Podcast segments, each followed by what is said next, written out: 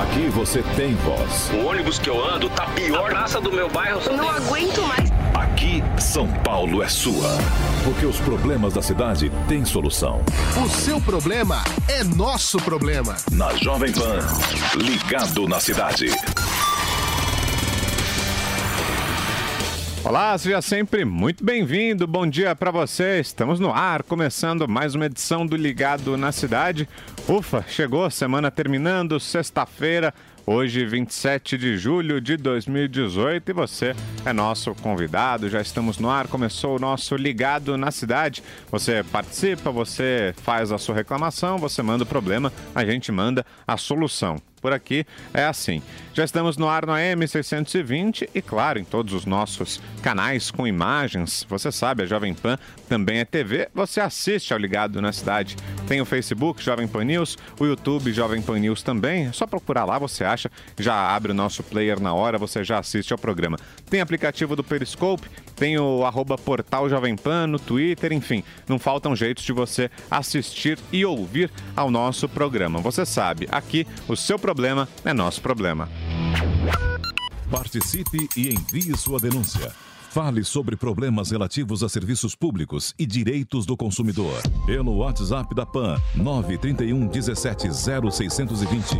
931 17 0620. Envie fotos, vídeos e áudios contando o que está acontecendo na sua rua, no seu bairro, na sua cidade. Ao vivo, durante o programa, participe pelo telefone 28709707. Interaja também pelo Twitter, arroba Portal Jovem Pan, a hashtag Ligado na Cidade. Estamos esperando a sua mensagem.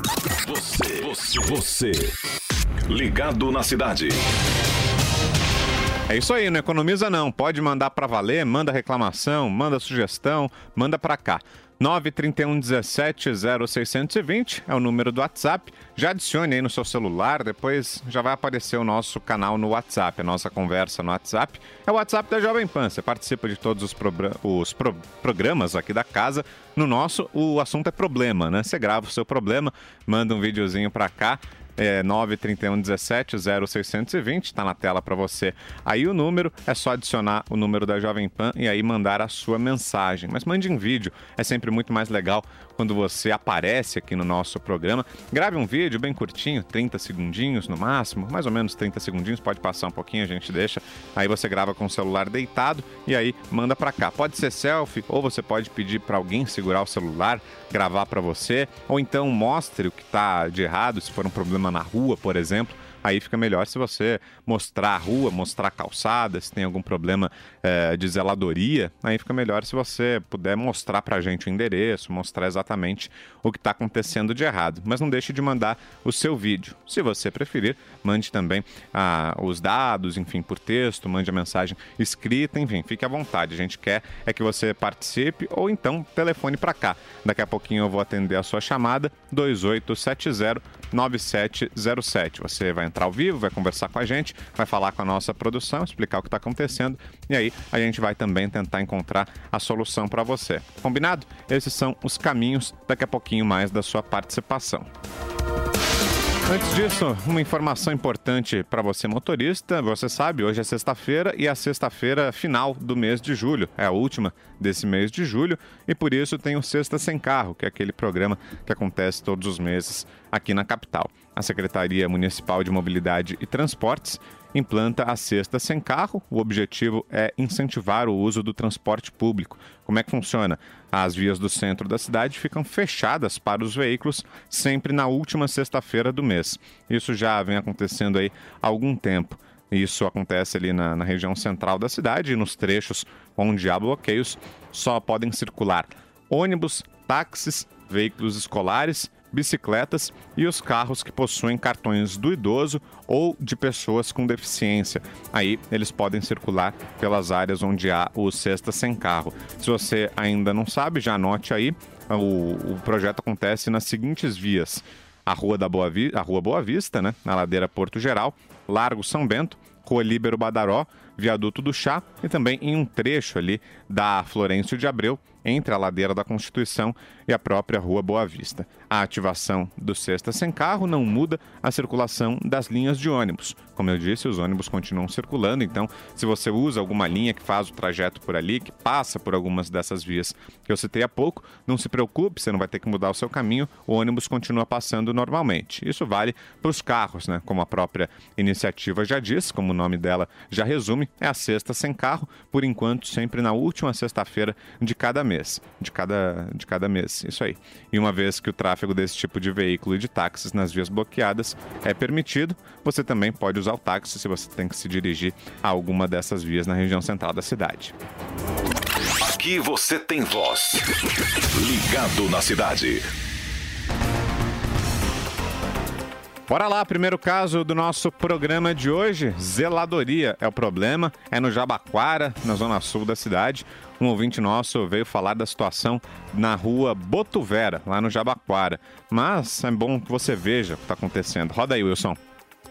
tarde, estamos aqui na região do Jabaquara, só para mostrar como que está aqui. Aqui é a rua Botuvera, aqui na- no bairro do Jabaquara. Esse é o córrego Águas Espraiadas. Todo sujo, lixo. Olha aqui a beira do córrego, ó. Caco de vidros, estilhaços de vidro, resto de material de construção, é, árvores, muito mato milhões de pernilongo, muito lixo. A gente liga no serviço 156, o serviço 156 anota a nossa reclamação, porém a subprefeitura do Jabaquara não consegue executar o serviço. Olha aí, se você tá só nos ouvindo pelo rádio, o Washington descreveu certinho. Tá ótimo, hein, Washington? Se você vai mandar vídeo aqui pro nosso WhatsApp, faça como o do Washington. Do Washington é um ótimo exemplo. O, que não é exemplar é a ação aí da subprefeitura do Jabaquara. Mas o modelo do Washington é, é muito bom. Ele mostrou ali a margem do córrego cheia de mato, repleta de lixo também. Enfim, não dá para ficar desse jeito. Há o problema da segurança dos moradores, há o problema de saúde pública, né, que é gerado por causa disso. Há uma infestação de insetos, né? Isso facilita a circulação desses bichos, então não dá para ficar desse jeito, é um problema sério, um problema de zeladoria. E, como Washington disse, às vezes a reclamação no 156 não tem dado muito resultado. E no caso da subprefeitura do Jabaquara, também não é a nossa primeira pendência. Ela já vem dando algum trabalho aqui para a produção do nosso ligado na cidade. Mas chegou mais um, a gente leva ao ar. A gente faz a reclamação de novo, não tem jeito. Agora na rua Botuvera, as imagens são, são boas aí. O Washington mostra bem o que está acontecendo. Lugar absolutamente abandonado lá na zona sul da cidade. E aí a gente vai encaminhar para a subprefeitura do Jabaquara e a gente espera aí que haja alguma providência. Bom, a gente vira a página para falar de saúde. Tem várias doenças que estavam erradicadas que agora estão vol- voltando ao noticiário, né? A gente fala muito da paralisia infantil, a polio, né? Poliomielite, o sarampo. E isso é resultado principalmente da falta de vacinação. Tem muitos pais que pararam de levar os filhos para tomar a vacina. É um fenômeno curioso, mas preocupante, né? O índice de vacinação está caindo em várias doenças e não só aqui em São Paulo, mas em várias regiões do país, né? E com isso, as campanhas estão voltando, né? O Ministério da Saúde tem promovido campanhas de vacinação, especialmente aqui no caso dessas doenças que requerem a vacinação na infância, né? E esse é o destaque agora do repórter Matheus Meirelles, que tem uma matéria pra gente aqui no Ligado. Fala, Matheus.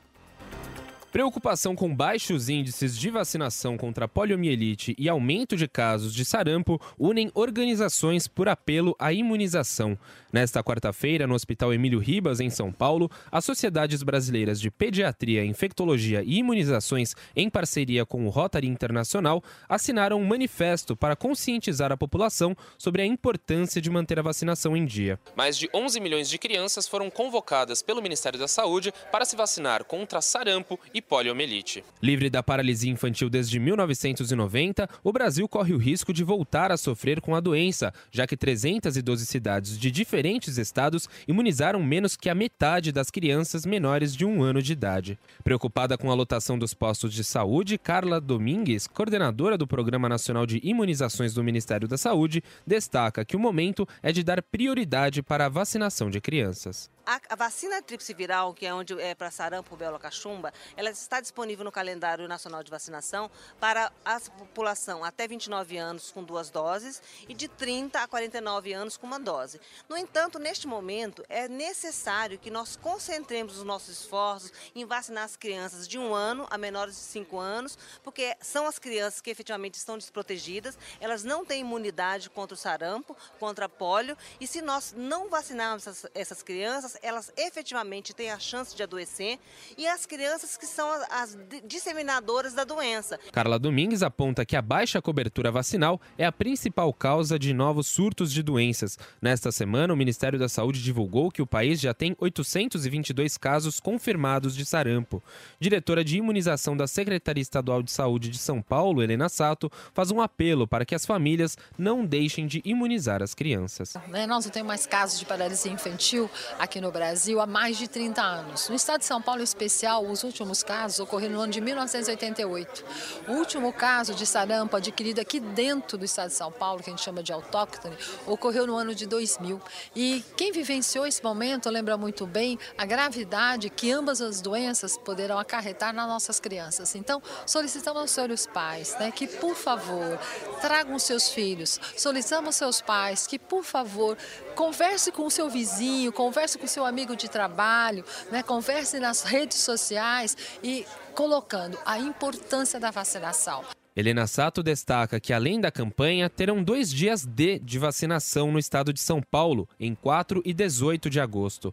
O consultor do Rotary Internacional, Marcelo Reich, alerta para a fiscalização dos postos de saúde e medidas alternativas para garantir a vacinação das crianças. Um outro ponto importante também é tentar entender por que, que as mães não estão indo. Né? Eu acho que não adianta só uma culpabilização da sociedade, mas será que os postos de saúde estão abrindo nos horários adequados?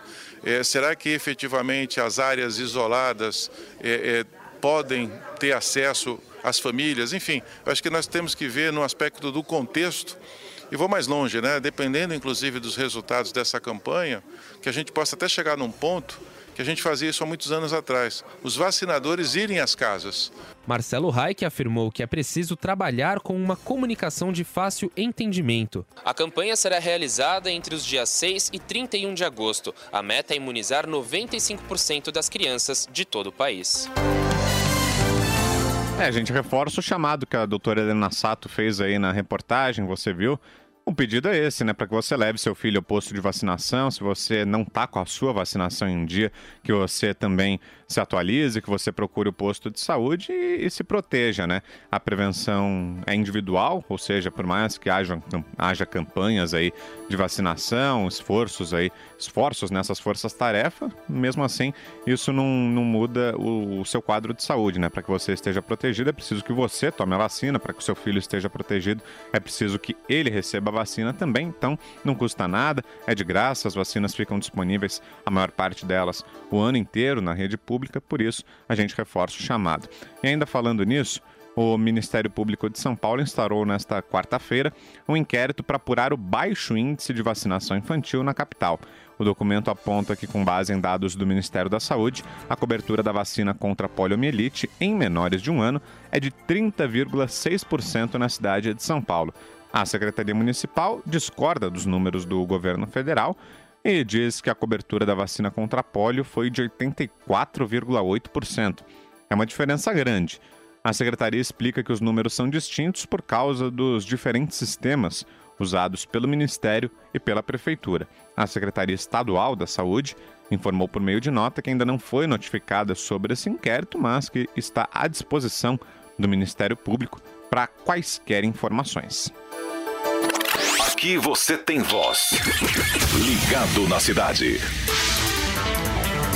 Virando a página, a gente fala agora de uma operação que está acontecendo hoje nos aeroportos. Quem conta pra gente é o repórter Tiago Muniz, que está na linha com a gente. Bom dia, Tiago.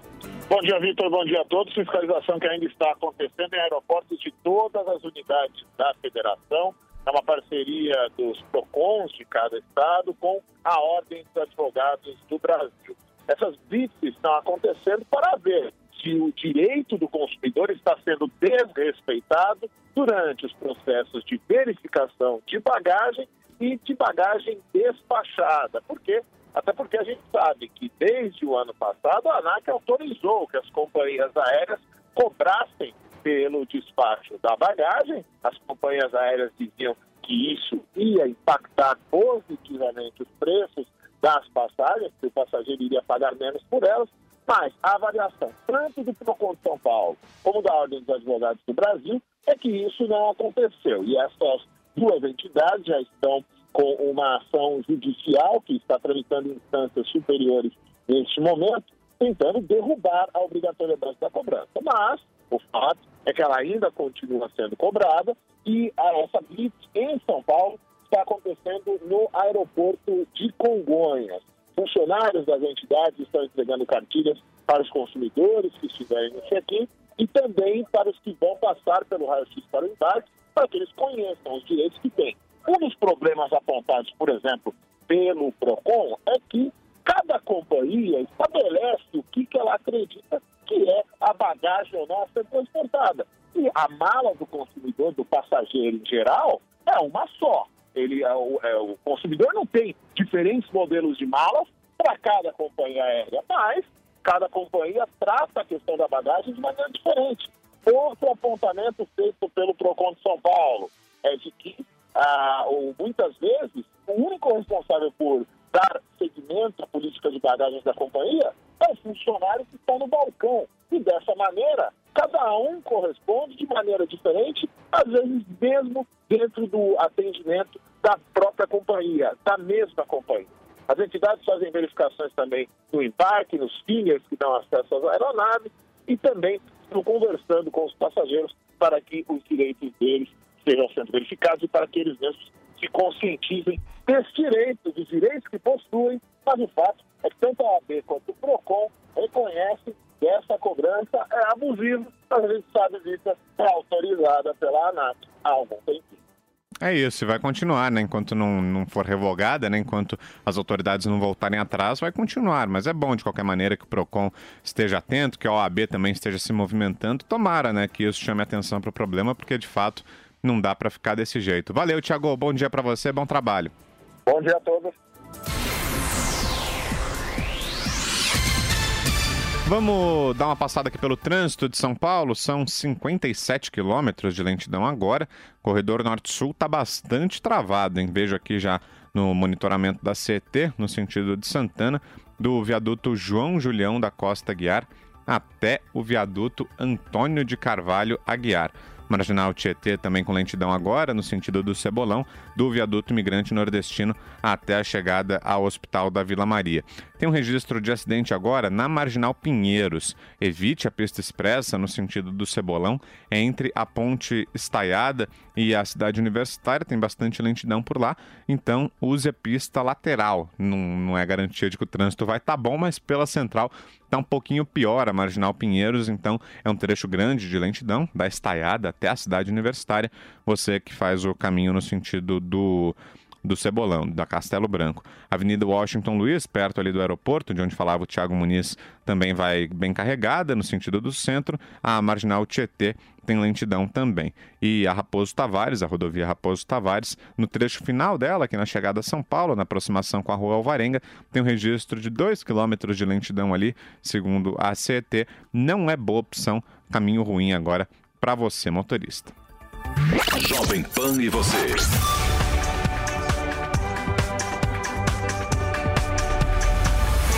Ligados na cidade.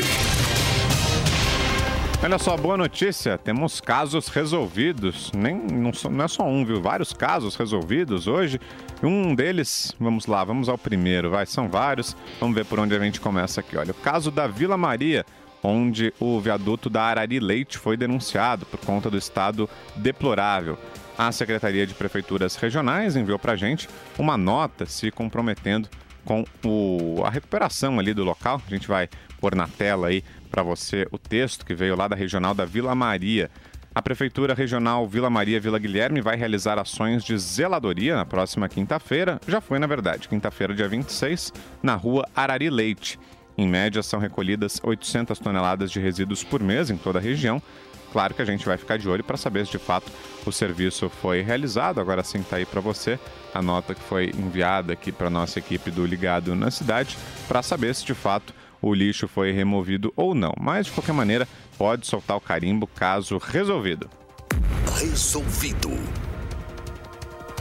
Não foi o único, são vários os casos resolvidos aqui no Ligado na Cidade, por isso a gente reforça, você manda para cá o seu o, a sua reclamação e aí a gente vai atrás da solução. E ah, agora a gente vai conversar com o Christian. O Christian tinha um problema com uma multa de trânsito que ele recebeu e o problema foi resolvido. Vou pedir que ele mesmo conte, porque ele está aqui com a gente. Oi, Cristian, bom dia, tudo bem? Bom dia, Vitor. Tudo bem, graças a Deus.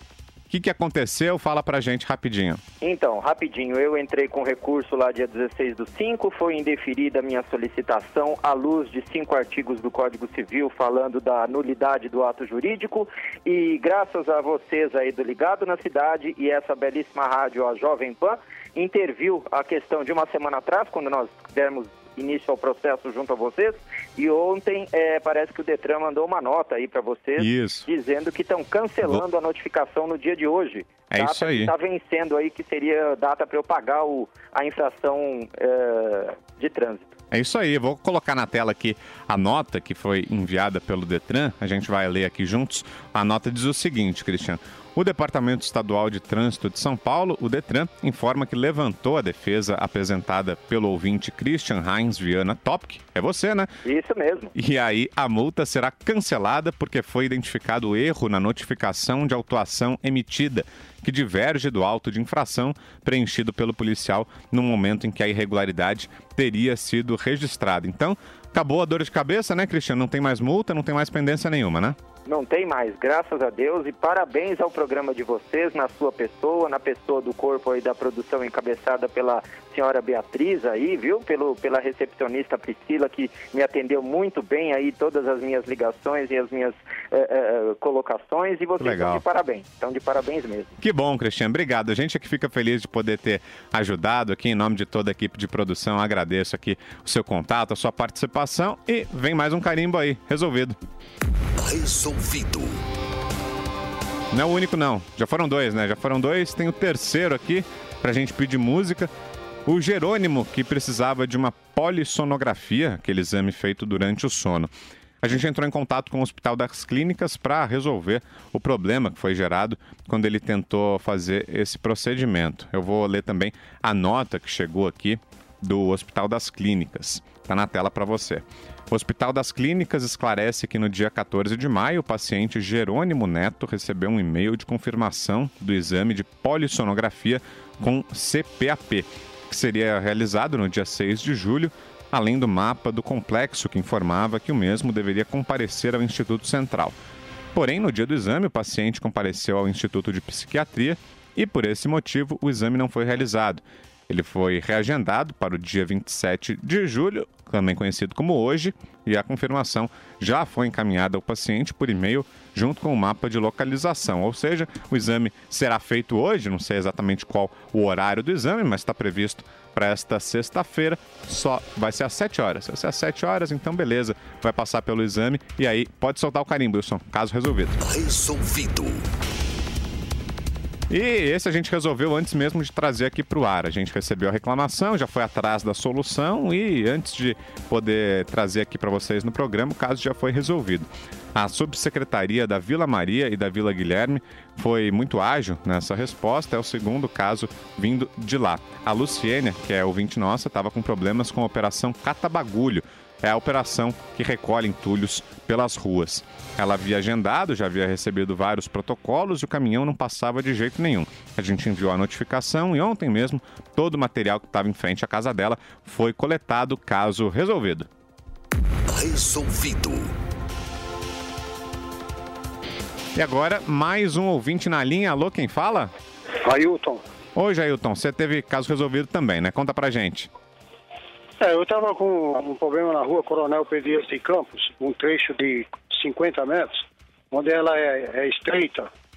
E para não tomar o tempo de vocês, eu fui solicitado aí pela produção de vocês para enviar as fotos, como é que era, E ontem o pessoal do CT teve lá, já fez a, a medição e a partir da semana que vem já vai estar é, com uma mão só, como a gente estava querendo. E Boa. foi essa solicitação que a gente fez.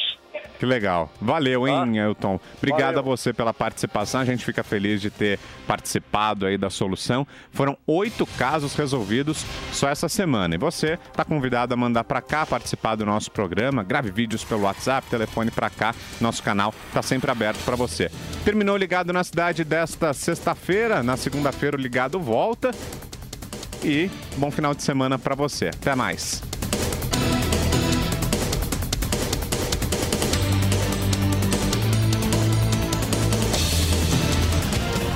Aqui você tem voz. O ônibus que eu ando tá pior. A praça do meu bairro. Não aguento mais. Aqui, São Paulo é sua. Porque os problemas da cidade têm solução. O seu problema é nosso problema. Na Jovem Pan, ligado na cidade.